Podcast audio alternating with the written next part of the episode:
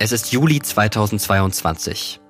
An der russischen Grenze zu Estland, kurz vor der estländischen Stadt Narva Ivangorod. Ein junger Mann sitzt in einem Auto und hadert mit sich selbst. Ich habe nicht damit gerechnet, wie sich das anfühlen würde. Ich konnte es mir gar nicht vorstellen. Ja, das war irgendwie traurig. Mir kamen sogar die Tränen.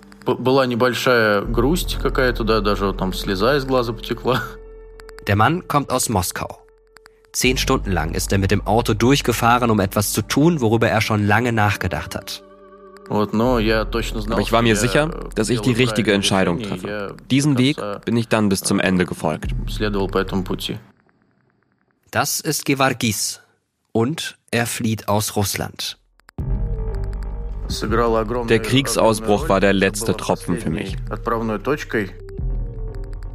Aktuelle Schätzungen gehen davon aus, dass mehr als 900.000 Russinnen und Russen ihr Land verlassen haben. Es sind Kriegsdienstverweigerer, Schauspieler, Autoren, Oppositionelle oder einfach nur Flüchtlinge. Mit einigen dieser Menschen haben wir für diesen Podcast gesprochen, um ihre Geschichten zu erzählen. Gevargis ist einer von ihnen. Und bis zu einem gewissen Grad fühlte ich mich sogar persönlich verantwortlich für das, was geschah, weil ich nicht weiter in dieser Atmosphäre in Russland leben wollte. Das heißt, entweder schweigst du und reflektierst nicht und sagst nichts, oder du verlässt einfach das Land und versuchst irgendwie dein Leben von Grund auf neu aufzubauen.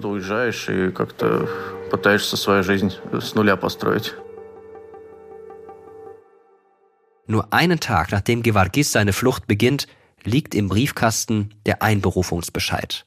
Er soll sich bei der Armee melden. Gevargis soll in die Ukraine. Ich wollte schon lange mein Leben ändern. Und mir hat das, was in Russland passiert, Konformismus, Unterwürfigkeit, nie gefallen. Und ich wünschte mir sehr, dass das Kind eine gute Zukunft hat. Dass es im Kindergarten keine Panzer zeichnet und keine Militärflugzeuge bastelt. Es ist Juli 2022. Gevargis sitzt im Auto, wischt sich die Tränen aus dem Gesicht und macht sich los auf eine Fahrt nach Deutschland. Weg vom Krieg. Weg von der Gewalt.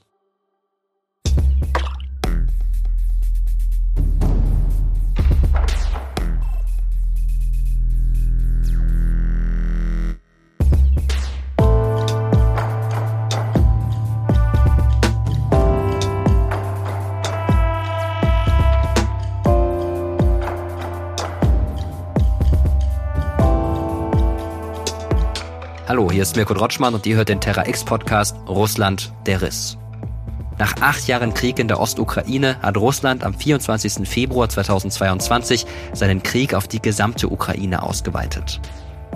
Es ist ein brutaler Angriffskrieg mit Panzern und Raketen, dessen Ende nicht absehbar ist. Putin will siegen, will siegen mit aller Macht. The regime in Moscow wants a different Europe. Man könnte es auch so interpretieren, Putin zeigt der Welt den Mittelfinger. Deutschland, Europa und die ganze Welt hat das verändert. Wir leisten unseren Beitrag dazu, dass die Durchhaltefähigkeit der Ukraine in diesem Krieg dauerhaft größer bleibt als die Bösartigkeit, die von Putin ausgeht. Eine der Meldungen dieses Tages ist, dass der Internationale Strafgerichtshof heute Haftbefehl erlassen hat gegen Wladimir Putin. Wie konnte es so weit kommen? Was ist in Russland passiert, das diesen Krieg möglich gemacht hat?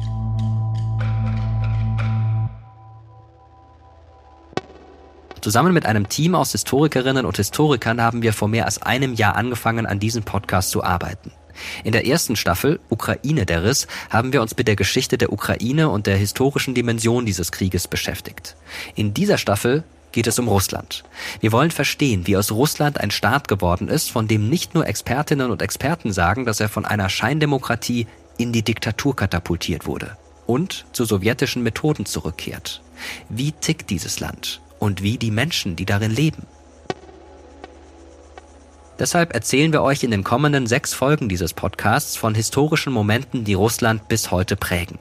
Und wir treffen Menschen, die diese Momente miterlebt haben deren Leben von ihnen beeinflusst wurde, oder die ganz aktuell Erfahrungen machen, die uns unweigerlich an die Vergangenheit denken lassen. Ihr hört, wie der stalinistische Terror Familien zerstört. Ihr lernt einen Priester kennen, der sich gegen Putin stellt. Wir machen einen Roadtrip ins metaphorische Herz Russlands, besuchen Punkclubs in St. Petersburg und treffen eine Lehrerin, die verzweifelt versucht, ihre Schülerinnen und Schüler vor der Staatspropaganda zu schützen. Für sich allein sind alle diese Geschichten nur kleine Puzzleteile. Zusammen ergeben sie aber ein Bild Russlands. Der Stand unseres Podcasts ist Mai 2023. In diesem Podcast geht es um schwere Themen, um Krieg, Terror, Flucht und Tod. Bitte gebt auf euch acht, wenn ihr ihn hört. Wir wollen mit diesem Podcast eines zeigen. Geschichte findet nicht im luftleeren Raum statt. Sie hat großen Einfluss auf unser Leben, auf unsere Geschichte und Geschichten. Gemäß dem Motto des amerikanischen Schriftstellers William Faulkner. Die Vergangenheit ist nicht tot. Sie ist nicht einmal vergangen.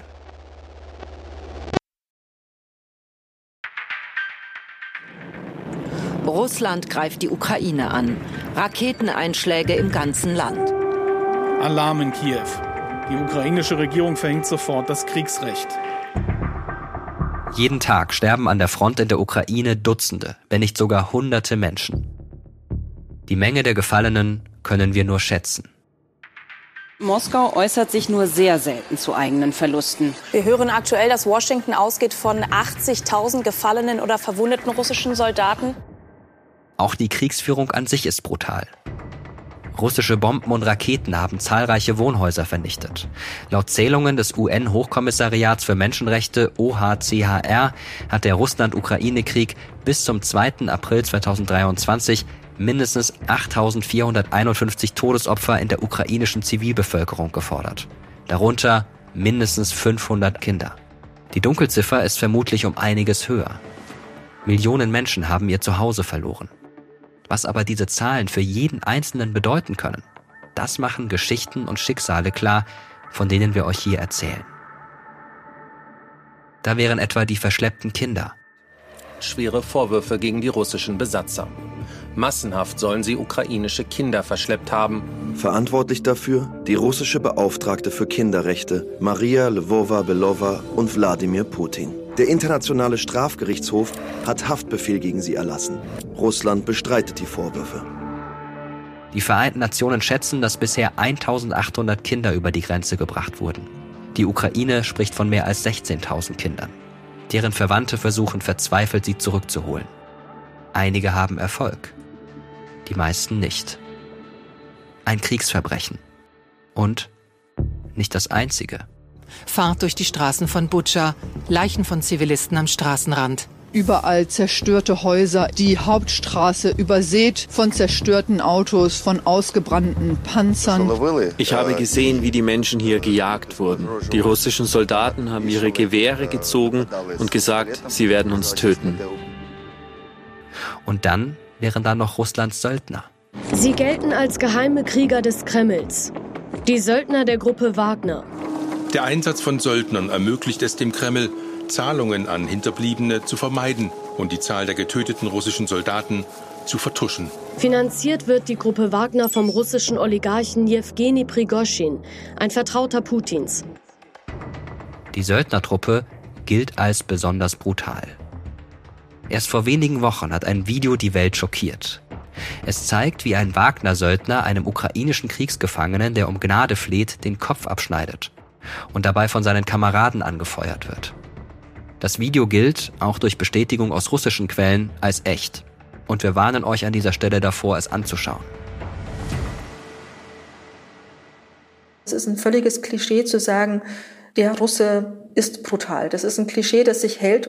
Das ist die Politologin und Militärexpertin Margarete Klein von der Stiftung Wissenschaft und Politik in Berlin. Die Historikerin kennt die russische Armee, ihre Doktrin, ihre Taktiken, ihre Geschichte. Und sie sagt, natürlich ist nicht der Russe an sich brutal. Das zeigen schon allein Geschichten wie die von Gevargis, den ihr schon gehört habt. Er hat Russland ja gerade wegen des Krieges verlassen. Über seine Gründe werdet ihr in dieser Folge noch mehr hören. Wer aber in jedem Falle brutal ist, das ist der russische Staat sagt Margarete Klein. Wir sehen, dass Gewalt von staatlicher Seite sanktioniert oder sogar ausgeführt viel stärker ist als zum Beispiel in westeuropäischen Gesellschaften. Und das zeigt sich auch auf dem Schlachtfeld. Der Repressionsapparat funktioniert über Gewalt, Einschüchterung und Drohung. Das heißt, es wird als akzeptable Norm gesehen, Gewalt auszuüben bis zu einem gewissen Grad. Und sowas spiegelt sich dann natürlich auch darin wider, wie man dann selbst im Krieg als Soldat in den besetzten Gebieten vorgeht. Because of the imperial historiography, the stories Russians have told them about themselves and their empire. Die Russen sehen sich als Anführer des Imperiums. Und die Ukrainer oder die Kleinrussen, wie sie in diesem Diskurs genannt werden, die sind bloß irgendwelche Bauern, irgendwelche rückständigen Dorftrottel. Das ist der britische Historiker Orlando Figes. In seinem aktuellen Buch Eine Geschichte Russlands sucht er nach roten Fäden, die sich durch die gesamte russische Geschichte ziehen. Gewalt ist einer von ihnen. Imperialismus ein anderer. Egal was für eine historische Pseudo-Erklärung Putin für diesen Krieg gibt, sein Handeln und seine Armee zeigen, dass das hier ein imperialer Krieg gegen eine aufständische Kolonie ist against a breakaway colony. Und Menschen, die Russlands Kriege von nahem gesehen haben, die wissen, was das bedeutet. Ein Mensch ist nichts wert, wenn es um den russischen Staat geht. Das ist der Kriegsfotograf Aljek. Auch seine Geschichte erzählen wir in dieser Folge. Und diesen Satz, der Mensch ist nichts wert, wenn es um den russischen Staat geht, diesen Satz soll ihm einmal ein russischer General im Hubschrauberflug über Kriegsgebiet in Tschetschenien gesagt haben. Das heißt, das Leben einer Person ist im Vergleich zum Fortbestehen Russlands nichts wert. Das Leben Einzelner ist nichts wert. Nur das Fortbestehen Russlands spielt eine Rolle. Und dafür ist jedes Mittel, jede Form der Gewalt recht. Wir machen uns in dieser ersten Folge unseres Podcasts auf die Spur der Gewalt im russischen System. Woher kommt sie? Und was hat die Brutalität für Folgen? In seinen Tagebüchern beschreibt der berühmte russische Schriftsteller Fjodor Dostojewski eine typische Episode aus dem Alltag in Russland. Demnach hat er beobachtet, wie ein Bote mit einer wichtigen Nachricht an einem Gasthof Halt macht. Der Bote springt von der Kutsche und beginnt sofort auf den Stallburschen einzudreschen. Er solle ihm ein frisches Pferd bringen. Der Bursche holt ein neues Pferd, spannt es ein und der Bote beginnt auf das neue Pferd einzuschlagen, damit es möglichst schnell losgaloppiert. Und Dostoevsky stellt sich in seinen Tagebuchaufzeichnungen vor, wie der Stallbursche nach Hause geht und dort seine Frau schlagen wird. Weil immer Gewalt auf Gewalt folgt. Und wenn es um die Gewalt der russischen Armee geht, dann illustriert das nichts so eindrücklich wie die Tradition der Dedovchina. Das sind die älteren Rekruten und die Offiziere, die systematisch die jüngeren Rekruten demütigen, schikanieren oder auch bestrafen. Also Diet ist eigentlich der Großvater und es ist die Herrschaft der Großväter und das ist sozusagen unter Großväterherrschaft gemeint. Margarete Klein nochmal. Die Großväterherrschaft ist ein System der Unterdrückung in der Armee, erklärt Klein. Wir wissen aber schon, dass diese Gewalt Dedovschina systematisch ist und dass sie wirklich sehr brutal ist, anders als in anderen Streitkräften. Also da geht es um Schläge, da geht es um Vergewaltigungen, da geht es um psychische Folter. Manche Personen haben Gliedmaßen verloren, andere haben sich äh, dann danach selbst umgebracht. Und es wird geschätzt, dass eine Vielzahl der Suizide in den russischen Streitkräften eben als Folge von Dedovschinas zu sehen ist. Übrigens auch in Friedenszeiten. Das Phänomen der Dedovchina gab es schon in der Zarenzeit. Bis heute setzt es sich fort. An sich ist Gewalt innerhalb der Armee kein ausschließlich russisches Thema. 2017 gab es bei der Bundeswehr in Deutschland ähnliche Vorkommnisse. Sexualisierte Gewalt, Mobbing, brutale Aufnahmerituale. Ein Riesenskandal damals, der öffentliche Untersuchungen nach sich zog. In der russischen Armee gehört solches Verhalten zum Alltag, zum System. Ein System, das vom Zarenreich bis in die Gegenwart überlebt hat. Und im Normalfall nur selten Konsequenzen für die Peiniger hat. Was hier besonders ist, ist tatsächlich, dass gegen diese Art der Schikane eigentlich nichts von der Militärführung unternommen wird, sondern dass man hier es auch mit wirklich einem Phänomen der institutionellen Kultur der russischen Streitkräfte zu tun hat, einem Mangel an einer Führungskultur, die das auch unterbindet. Zum Beispiel gibt es kein professionelles Unteroffizierskorps in Russland, das ja eigentlich für die Aufrechterhaltung von Moral oder Disziplin zuständig ist. Und dass man letztendlich diese Fälle so laufen lässt, das ist das Besondere.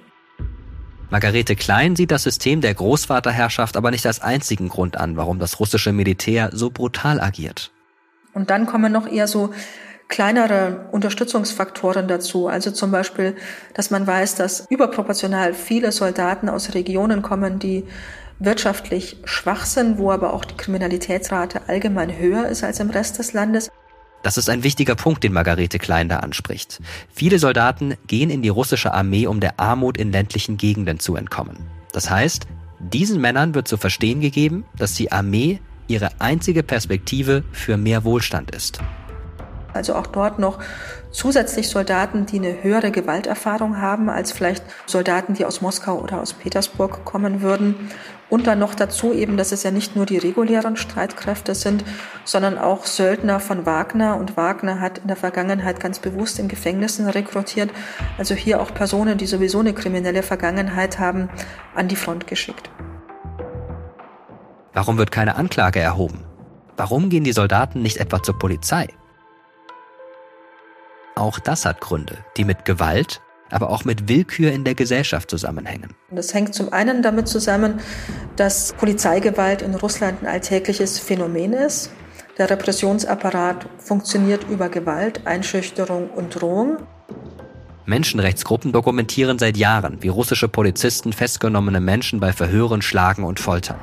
Mit Disziplinarmaßnahmen, Strafen, Konsequenzen müssen die Polizisten nicht rechnen. Denn die Akzeptanz der Gewalt zieht sich tief durch das russische Rechtssystem. Zum Beispiel häusliche Gewalt ist per Gesetzentwurf, ich glaube 2017, weitgehend entkriminalisiert worden. Nur wenn das Opfer ins Krankenhaus muss, dann ist es eine Straftat, bis dahin eine Ordnungswidrigkeit. Das heißt, es wird als akzeptable Norm gesehen, Gewalt auszuüben bis zu einem gewissen Grad. Gewalt folgt auf Gewalt. Und sowas spiegelt sich dann natürlich auch darin wider, wie man dann selbst im Krieg als Soldat in den besetzten Gebieten vorgeht. Ein gutes Beispiel waren die mit Teppichen behangenen russischen Panzer.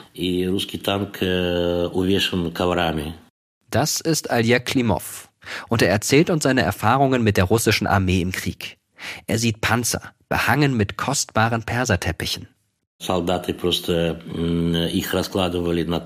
Die Soldaten haben die Teppiche einfach auf die Panzer geworfen, um sich draufzusetzen.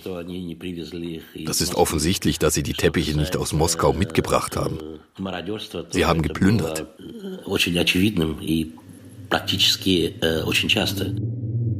Aljek sieht, wie die russische Armee plündert. Und schlimmer noch, er sieht, wie sie ganze Ortschaften säubert. Sie nahmen alles, was sie wollten, verhafteten und inhaftierten jeden, der irgendwie verdächtig wirkte. Wer Widerstand geleistet hat, wurde einfach erschossen. Ganz normale Situation. Und er berichtet von Gräueltaten. Etwa als Soldaten 21 Menschen mit Pionierspaten, Schlagstöcken und Tränengas umbringen. Das wollte mir niemand glauben. Ein russischer Soldat würde sowas niemals tun. Das sind doch Befreier, Helden. Sie wollten es mir nicht glauben. Aber es war wirklich so. Nicht jetzt in der Ukraine, sondern am 9. April 1989 bei einer friedlichen Demonstration gegen die sowjetische Herrschaft im georgischen Tiflis. Aljek ist Kriegsfotograf und er hat die sowjetische und russische Armee aus nächster Nähe gesehen denn er hat über fast alle modernen Kriege Russlands berichtet. 1990, die Lage in Karabach verschärft sich. Er ist vor Ort, als im Kaukasus, im Grenzgebiet zwischen Armenien und Aserbaidschan, der Konflikt um Bergkarabach ausbricht, der noch bis heute fortdauert. Dann 1991 der Putsch in Moskau. Er ist in Moskau, als Putschisten mit Panzern versuchen, Gorbatschows Reformpolitik aufzuhalten. 92 dann Ossetien und Abchasien, Georgien. Die modernen Kriege und Konflikte Russlands reihen sich fast lückenlos aneinander. 93 dann der nächste Machtkampf in Moskau. Aljek war dabei. Dann der Tschetschenienkrieg 1994, 95 und 96 ging das noch. Er ist in Tschetschenien, als sich die Rebellen gegen die russische Armee behaupten. Und dann 1999 der Beginn des zweiten Tschetschenienkrieges, der formell bis 2006 dauerte. Mal aktiver, mal weniger aktiv. Und er ist in Tschetschenien, als die Hauptstadt Grozny von den Russen fast vollständig zerbombt wird und sieht, wie die Soldaten kostbare Teppiche plündern und auf ihren Panzern ausbreiten. Aljek hat sie fast alle mit eigenen Augen gesehen. Die Kriege, die Russland geführt hat, die Kriege in den postsowjetischen Staaten und die wenigen Momente, die in Russland und vor allem in Moskau selbst kurzzeitig zu bürgerkriegsähnlichen Zuständen geführt haben. Während er uns davon erzählt, sitzt Aljek in Kaliningrad, der russischen Enklave zwischen Litauen und Polen. Es ist eine intensive Erfahrung, mit ihm zu sprechen. Aljek, Ende 50, kurzgeschorene Haare, kurzer Bart, müde Augen, erzählt mit ruhigen, stillen Worten über all das Leid, das er sein Leben lang in den Kriegen gesehen hat. Für Putin und die russische Regierung hat er kein gutes Wort. Hat er keine Angst vor Repressalien? Nein, ich habe grundsätzlich keine Angst. Wissen Sie, während der Zeit der Sowjetunion hatte ich keine Angst davor zu sagen, was ich dachte. Und ich habe einfach keine Möglichkeit, mich zu verstecken oder zu schweigen, vor allem jetzt, wo ich alt genug bin. Nein, ich habe keine Angst. Ich habe grundsätzlich keine Angst. Достаточно взрослый человек. Нет, я не боюсь. Я принципиально не боюсь.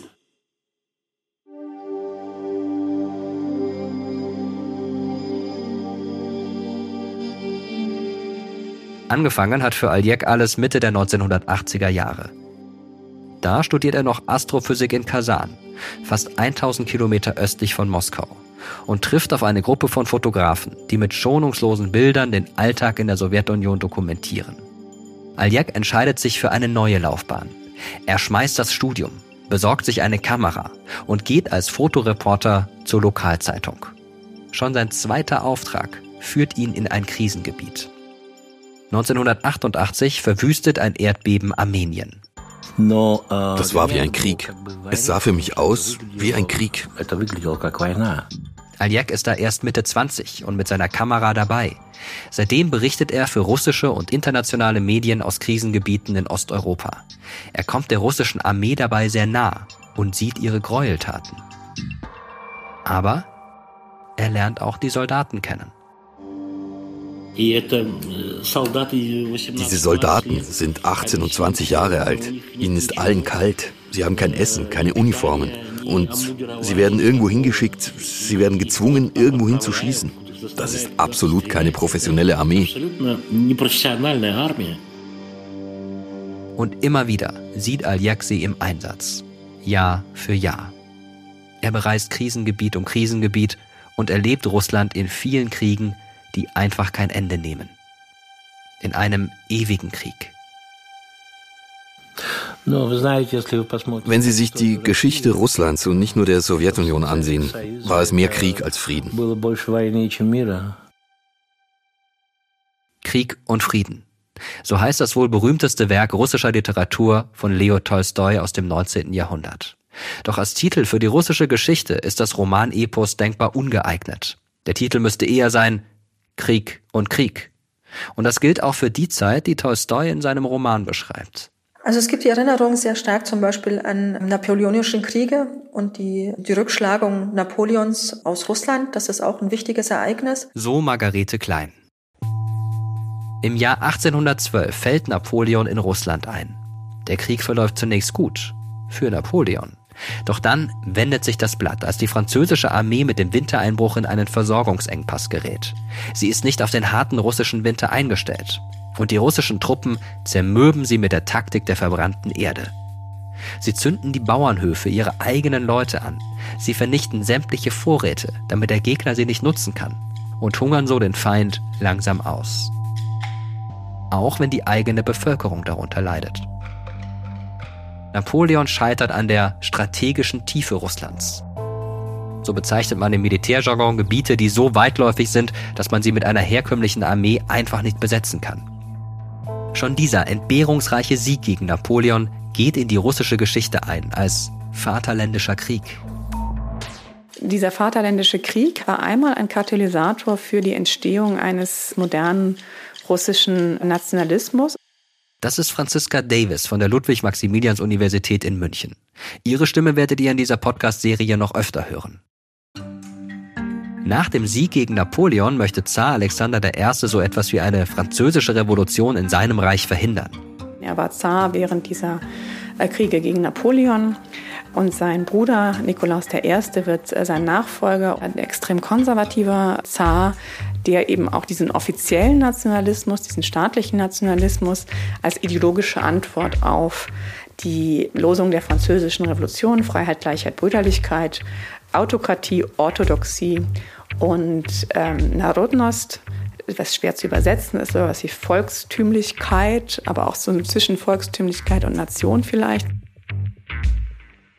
Und diese Losung lässt sich nicht ohne Repressionen gegen die eigene Bevölkerung durchsetzen. Mit den Kriegen zieht sich Gewalt wie ein roter Faden durch die russische Geschichte. Als im 13. Jahrhundert die Mongolen Russland erobern, richten sie eine Schreckensherrschaft ein, die nach Meinung einiger Forscher bis heute Wirkung zeigt. Denn die späteren Zaren, allen voran Ivan IV., auch bekannt als Ivan der Schreckliche, halten an einigen Praktiken der mongolischen Herrschaft fest. Darunter auch, dass dem Herrscher alles Land gehört und er es nur im Gegenzug für Dienstleistungen teilt. Und sollten diese Dienste den Zaren nicht zufriedenstellen, würden die Leute ihr Land und wahrscheinlich auch ihr Leben verlieren. Und heute gibt es ja einige Ähnlichkeiten. Die Oligarchen unter Putin genießen das Leben, das ihnen ihr Vermögen ermöglicht, das sie vom Volk gestohlen haben.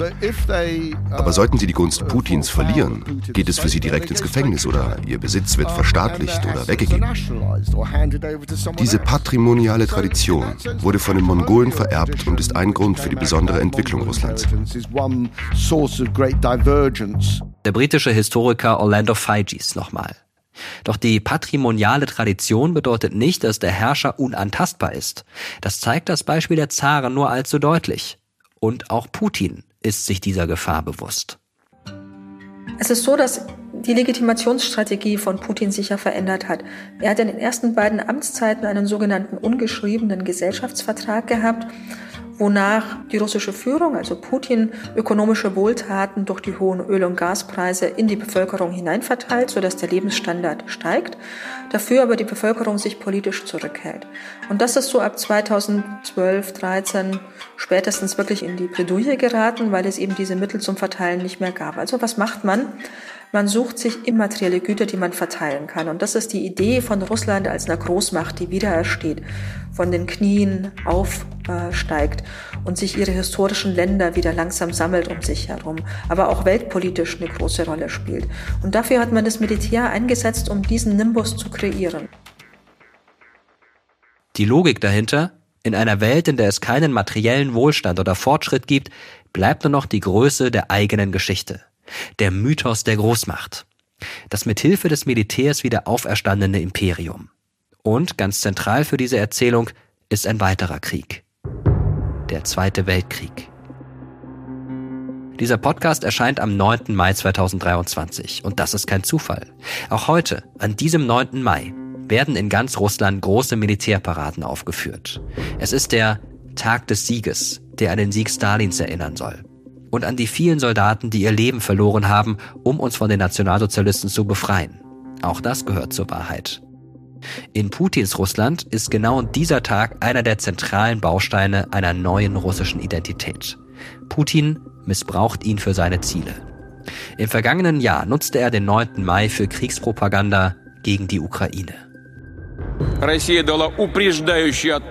Russland hat präventiv auf die Aggression reagiert. Es war eine erzwungene, rechtzeitige und die einzig richtige Entscheidung. Die Entscheidung eines souveränen, starken und unabhängigen Landes. Die Fakten, also wer eigentlich wen angegriffen hat, werden von Putin bewusst verschleiert. Ich wende mich nun an unsere Streitkräfte und die Miliz im Donbass. Sie kämpfen für das Vaterland, für seine Zukunft, damit niemand die Lehren des Zweiten Weltkriegs vergisst, damit es keinen Platz auf der Welt für Henker, Schlechter und Nazis gibt. Durch die Gleichsetzung der ukrainischen Regierung und von Teilen der Bevölkerung mit Nazis sind die russischen Soldaten heute, nach Putins Verständnis, ebenso Helden wie die Veteranen des Zweiten Weltkriegs. Je mehr und lauter man sie feiert, desto besser. Der Angriff auf die Ukraine wird so zur Fortsetzung des großen Vaterländischen Krieges erhöht. Das ist Putins politisches Kalkül. Und war in Russland eigentlich mal ganz anders. Ich kenne das selber noch so aus der Zeit, als ich in Russland studiert habe, in den 90er Jahren. Da gab es ja auch noch viele Weltkriegsveteranen, die tatsächlich den Krieg mitgemacht haben. Das ist der Historiker Jan-Klaas Behrens. Er ist Professor an der Europa-Universität Viadrina in Frankfurt-Oder. Vielleicht kennt ihr ihn schon aus unserer ersten Staffel. Ukraine, der Riss. Und ich glaube, die wären größtenteils angewidert worden von dem, was da heute aufgeführt wurde. Dass es eher ein stilles Gedenken war, auch an die Toten, an die Opfer des Krieges, die ja in fast jeder Familie in Russland zu beklagen waren. Und nicht sozusagen dieses äh, militärische Säbelrasseln, was wir heute sehen mit den Georgsbändern und dem Mojna Pavtaric. Also wir, wir, wir können es wiederholen, wenn wir wollen, heißt es ja sozusagen auf Deutsch. Das hätte niemand in den 90er Jahren gesagt. Da haben alle gesagt, nie wieder äh, darf sowas vorkommen. Das entspricht auch den Beobachtungen der Historikerin Franziska Davis von der LMU München. In den 1990er Jahren, da gab es auch eine viel größere Offenheit, über den Zweiten Weltkrieg zu sprechen. Da konnte man auch Veteranen von Stalingrad hören, dass die Deutschen ja auch irgendwie Opfer gewesen seien. Da gab es tatsächlich eine Offenheit und auch Austausch und die Bereitschaft zur Versöhnung. Und all das ist ja da komplett weg.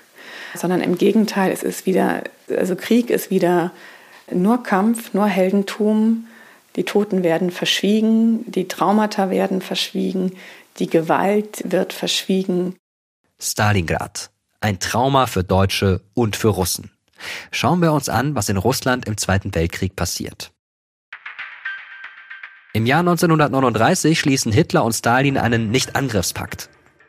Darin teilen sich die beiden Diktatoren Osteuropa quasi auf und ziehen eine Grenze zwischen der sowjetischen und der deutschen Interessensphäre. Zwei Jahre später, 1941, fallen die Nationalsozialisten in die Sowjetunion ein. Mehr als 20 Millionen Sowjetbürger verlieren in den folgenden Jahren ihr Leben. Russen, Ukrainer, Belarussen, Menschen aus der gesamten Sowjetunion sind betroffen. In Stalingrad findet eine der verheerendsten Schlachten des Krieges statt. Die Offensive Nazi-Deutschlands zerbricht an der Verteidigung der Stadt. Fast zwei Millionen Menschen sterben hier innerhalb weniger Monate. Der Sieg in Stalingrad bringt die Wende an der Ostfront. Die Rote Armee stößt bis nach Berlin vor, befreit auf dem Weg Konzentrationslager und beendet schließlich gemeinsam mit den anderen Alliierten die Herrschaft der Nationalsozialisten. Es ist eine Geschichte, die sich für Heldenerzählungen anbietet. Aber kein Krieg hat nur Helden. Soldaten sind Menschen, die Furchtbares tun und denen Furchtbares angetan wird. In Russland soll diese Wahrheit nicht mehr ausgesprochen werden. Mit der Rede von Putin am 9. Mai auf dem Roten Platz, da haben all diese eigentlich sehr menschlichen Erfahrungen von Krieg und Gewalt keinen Platz gehabt. Da ging es nur um die Zerstörung des Feindes und um angebliches Heldentum. Nochmal Franziska Davis von der LMU München. Sie sagt, auch ganz zentrale Erfahrungen des Zweiten Weltkriegs, wie der Genozid an den Juden, der für uns untrennbar damit verbunden ist, werden immer stärker ausgeklammert. Auch in der heutigen Ideologie Russlands spielt der Holocaust als Erinnerungsort eigentlich keine Rolle. Faschist ist jeder, der ein Feind Russlands ist. Und wie sich das auch auf die russische Gesellschaft auswirkt, das erlebt Gewargis. Das ist der junge Ingenieur, der mit seiner Familie aus Russland geflohen ist, um nicht in den Krieg geschickt zu werden. Ihr habt ihn ganz am Anfang der Folge schon mal gehört. Gewargis erinnert sich an seine Schulzeit. Er war da etwa 16 Jahre alt. Seine Schulklasse machte einen Ausflug zu einer Panzerdivision in Moskau. Eine Pflichtveranstaltung für seinen gesamten Jahrgang. Die Panzer haben geschossen. Das war schon irgendwie cool. Es war einfach so eine ansteckende Stimmung. So dieses Krieg ist großartig. Gewargis und seine Schulkameraden dürfen mit Kalaschnikows feuern und auf Panzer klettern. Die Militärs erzählen seiner Klasse, wie schön es in der Armee ist. Gutes Essen, gutes Geld und großer Spaß mit Granaten, Panzern und Maschinengewehren sei das. Einfach eine gute Zeit. Gewargis weiß schon da, das ist alles gelogen. Ja, ich habe mit Leuten gesprochen, die in der Panzerdivision gedient haben. Von wegen gute Zeit. Ganz im Gegenteil. Schlimmes Essen. Pures Chaos.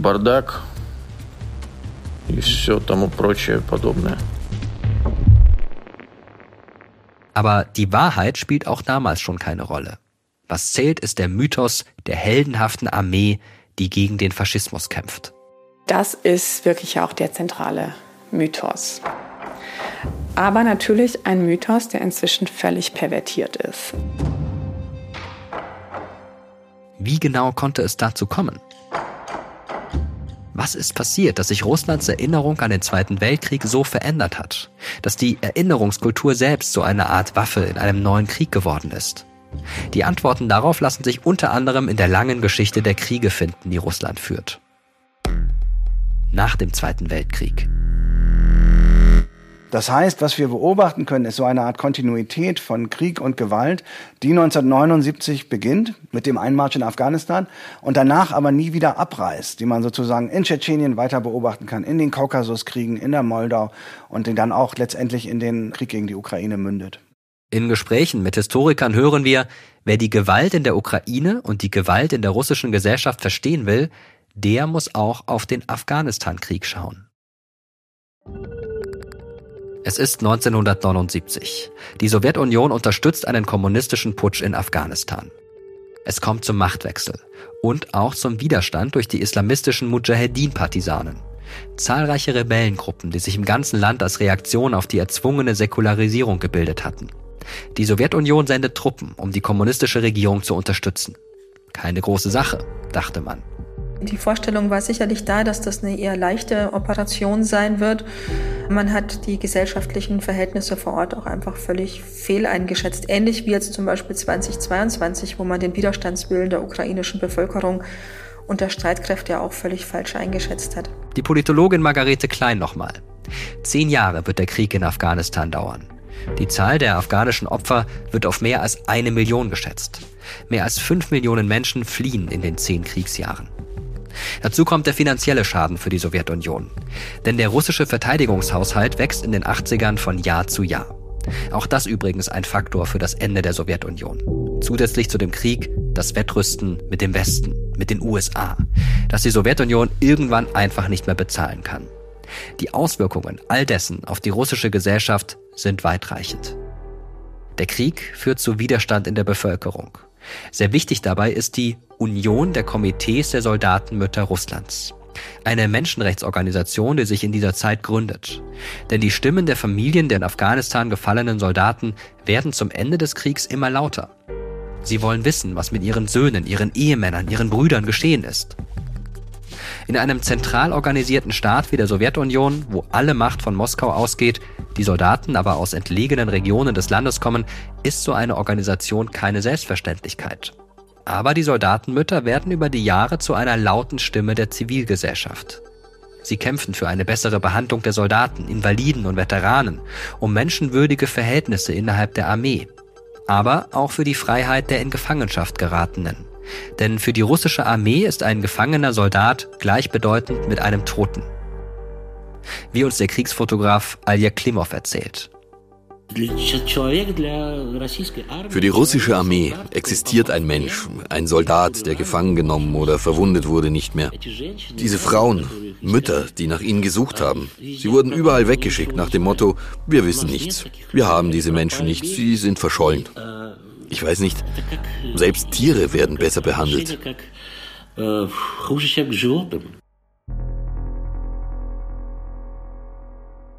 Warum gibt es heute keinen lauten Aufschrei der Soldatenmütter wegen der Gefallenen und Gefangenen in der Ukraine? Die Gründe sind vielfältig. Da ist zum einen die weiterhin übliche russische Praxis, Soldaten vornehmlich aus der Peripherie zu rekrutieren also aus Orten, die tausende Kilometer von Moskau, wohin sich die Frauen wenden müssten, entfernt sind. Dann ist es auch so, dass beeinflusst durch die staatliche Propaganda als einzige Informationsquelle viele Mütter, sowie auch viele andere Menschen in Russland, den Krieg in der Ukraine gutheißen. Noch schwerwiegender ist aber, dass Putin die Organisation der Soldatenmütter seit 2014 politisch verfolgt. Die Organisation wurde zu einem ausländischen Agenten erklärt weil sie angeblich aus dem Ausland finanziert wird. De facto hat Putin damit die kritische Stimme der Soldatenmütter, die seit dem Afghanistan-Krieg laut wurde, mundtot gemacht. Doch der Afghanistan-Krieg wirkt auch noch auf eine ganz andere Art auf die Gesellschaft, nämlich durch die Veteranen, die heimkehren. Viele von ihnen sind verwundet. traumatisiert, haben selbst große Gewalt ausgeübt oder durchlitten. Nicht alle, aber viele Afghanistan-Veteranen heuern nach dem Krieg bei der Mafia an, begehen Verbrechen. Andere gehen in die Politik und bringen dort eine Einstellung mit, die der Historiker Jan-Klaas Behrens so zusammenfasst. Wir können Probleme, sozusagen auch politische Probleme, mit extremer Gewalt unter Umständen lösen. Und wie sehr Gewalterfahrungen Menschen verändern können, das bekommt auch Aljek Klimov gleich in doppelter Hinsicht zu spüren. Ich kann mich heute noch erinnern, nach so vielen Jahren. Finger und der Dreck unter den Fingern dieses Menschen, der mir das Gewehr in den Mund gesteckt hat.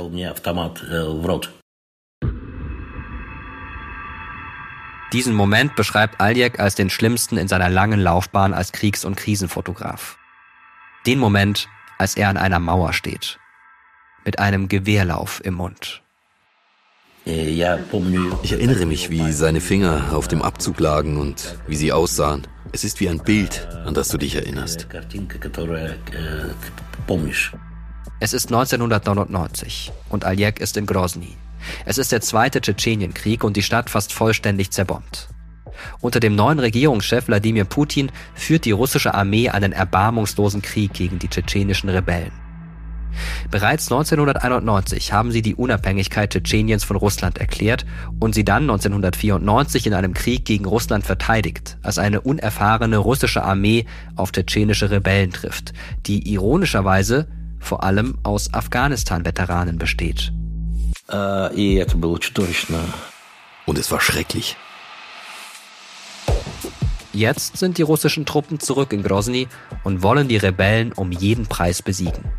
Mit was für einer Härte die russische Armee dabei vorgeht, bekommt Aljek an diesem Tag selbst zu spüren. Aber der Reihe nach. Ich war im Auto unterwegs mit Journalistenkollegen einer Nachrichtenagentur. Wir haben in den Ruinen von Grozny gefilmt und wurden dann von einer tschetschenischen Gruppe festgenommen. задержали э, какая-то группировка, скажем так, чеченская. Aljek und seine Kollegen geraten in eine tschetschenische Patrouille. Die Rebellen wollen die Journalisten durchsuchen. Und sie waren, ich weiß nicht, vielleicht waren sie alle high. Sie waren einfach verrückt. Sie wollten uns alles wegnehmen. Zwischen Kameras, Notizbüchern und Mikrofonen finden die Rebellen etwas, das ihnen so gar nicht gefällt. Ein Satellitentelefon. Damals dachte man, dass russische Truppen sehen, wo Satellitentelefone eingesetzt werden und dann diese Positionen beschießen können. Und wir hatten ja so ein Telefon. Also haben sie entschieden, uns alles wegzunehmen und uns zu erschießen.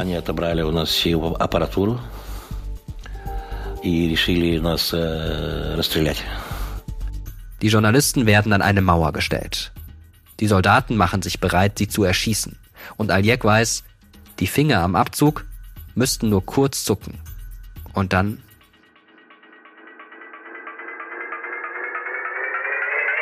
Dann ein ohrenbetäubender Krach. Ganz in der Nähe schlägt eine russische Rakete ein. Die russischen Truppen haben zur gleichen Zeit mit Hagelfeuer begonnen. Dabei wird zuerst eine gezielte Rakete abgefeuert und dann weitere Raketen in einem Schachbrettmuster. Und gerade in diesem Moment schlug ein Projektil neben uns ein. Chaos bricht aus. Alle wissen, dass der ersten Rakete noch weitere folgen werden. Und sie fliehen alle gemeinsam, Soldaten und Journalisten, in den Keller eines nahen Hauses. Da war ein tschetschenischer Kommandant. Ich habe ihm alles erzählt, dass diese Soldaten uns umbringen wollten. Und die Tschetschenen fangen dann sofort an, miteinander zu streiten. Die Situation ist absurd. Drinnen die streitenden Tschetschenen. Ein paar von ihnen wollten Aljek noch vor wenigen Minuten exekutieren. Draußen hagelt es russische Raketen. Doch der tschetschenische Kommandant zeigt Gnade. Er will keine Journalisten töten. Er gibt Aljek und seinen Kollegen die Ausrüstung zurück und schickt sie nach draußen, ins russische Raketenfeuer. Die Journalisten rennen los. Sie wollen einfach nur noch weg. Aber beim Wagen angekommen sehen sie, die Reifen sind plattgeschossen. Die Windschutzscheibe hat Risse. Der Fahrer hat Todesangst. Wir haben nur zwei Reifen gewechselt, um da wegzukommen. Der Fahrer wollte nicht aussteigen. Er hat geschrien, ich werde nicht aussteigen, ich gehe nirgendwo hin. Auf der einen Seite also die Tschetschenen, die uns erschießen wollten, auf der anderen die russischen Raketen. тебя на расстрел э, чеченцы, с другой стороны по тебе стреляли грады э, российских, э, федеральных войск.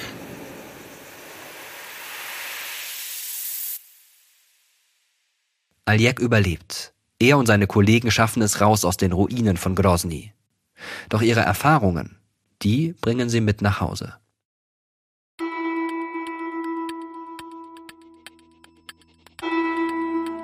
Es gibt da einen Satz, den der Kriegsfotograf Aljek zu uns sagt. Dieser Satz könnte über der gesamten Folge hier stehen. Die Zerstörung findet auch im Inneren statt. Aljek meint damit in erster Linie sich selbst. Nach mehr als zehn Jahren in den zahlreichen Kriegen Russlands merkt er, die Kriege haben sich auch auf seine Psyche ausgewirkt. Und dann begann ich zu glauben, dass ich irgendwie Angst vor Scharfschützen hatte. Und ich saß einfach auf dem Rücksitz und dachte, zum Teufel. Es kam mir so vor, als ob überall Scharfschützen waren und dass sie schießen würden. Und ich dachte, ich würde meinen Verstand verlieren.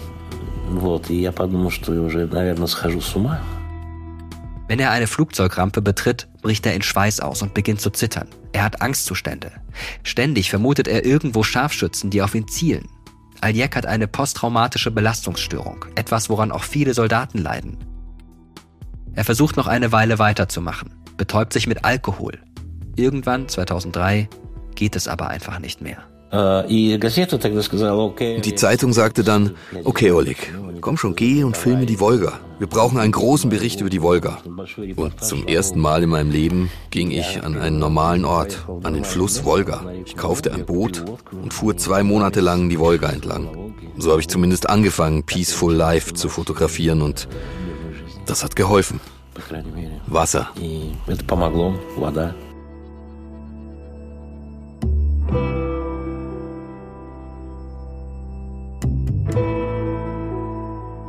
Der ewige Krieg geht ohne Aljak weiter. Die russische Armee kämpft 2008 einen fünftägigen Krieg gegen Georgien. Sie kämpft auch nach dem offiziellen Ende des Zweiten Tschetschenischen Krieges 2009 weiter im Nordkaukasus gegen Rebellen, annektiert 2014 die ukrainische Krim und greift im Donbass ein. Seit 2015 unterstützt sie die syrische Regierung im Bürgerkrieg und Söldner der regierungsnahen Wagner-Gruppe beteiligen sich auf mehreren Kontinenten in bewaffneten Kämpfen. Aljak wird immer wieder gefragt, ob er wieder als Kriegsfotograf arbeiten will. Er verneint jedes Mal. Er dokumentiert keine Kriege mehr, sondern vor allem die Menschen, die ihn überlebt haben. In seinen Fotoprojekten kehrt er zurück an die Orte von Russlands Kriegen, trifft tschetschenische Familien, bei denen er während der Kriege wohnen durfte. In Russland werden seine aktuellen Arbeiten nicht veröffentlicht.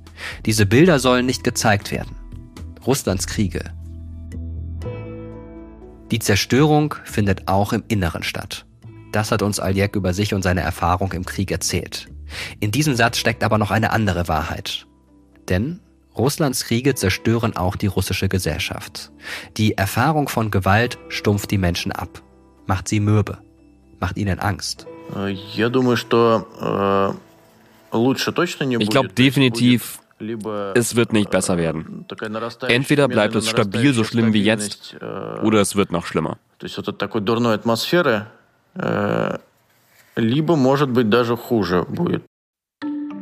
Das ist noch einmal der junge Ingenieur Gevargis aus Moskau.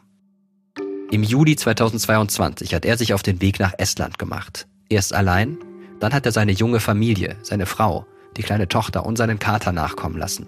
Jetzt ist er in Deutschland. Германия – это страна, где меня не заставляют убивать людей. Deutschland ist ein Land, in dem ich nicht gezwungen werde, Menschen zu töten. Und so bitter das klingt, für die vielen Menschen in Russland, die den Krieg und die Gewalt nicht mittragen wollen, scheint genau das der einzige Ausweg aus der Gewaltspirale zu sein. Flucht. Denn alles andere erscheint unmöglich.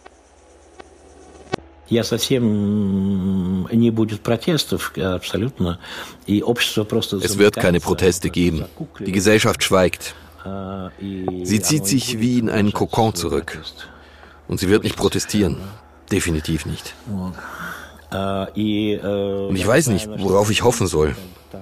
Es gibt nur eine Hoffnung, dass die Eliten im System anfangen, sich gegenseitig zu bekriegen. Aber das ist auch sehr zweifelhaft. Die Menschen werden nicht auf die Straße gehen, weil sie Angst haben vor der Staatsgewalt. Aber auch, weil sie gar nicht dieses Bedürfnis haben. Sie sind daran gewöhnt, im Krieg zu leben.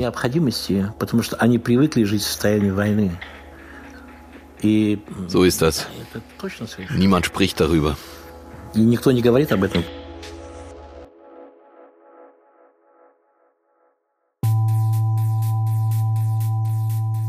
Das war die Folge 1 des Terra X Podcasts Russland der Riss. Recherchiert und geschrieben wurde sie von Martin Krinner, Christian Altsch und Dennis Kogel. In der nächsten Folge nehmen wir euch mit in die Zeit der Sowjetunion. Wir lernen Tatjana kennen, die Tochter des Revolutionärs und Bolschewiken Ivar Smilga.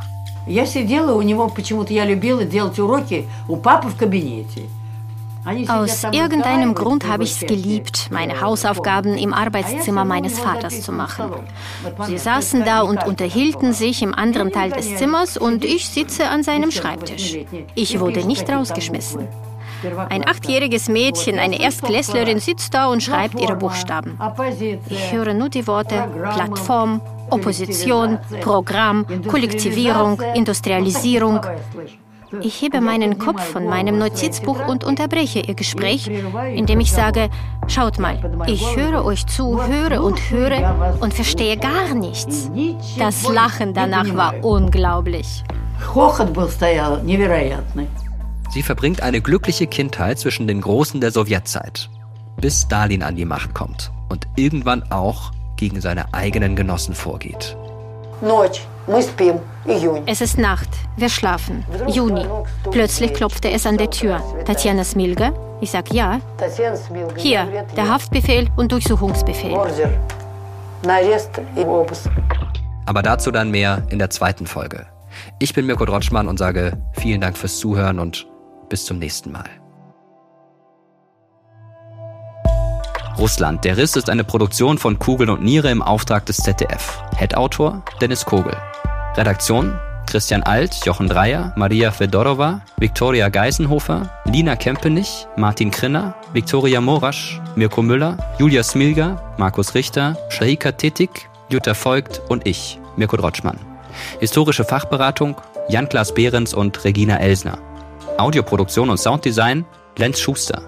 Produzentin Kugel und Niere Elisabeth Fee. Redaktion ZDF Heike Schmidt und Jens Monat.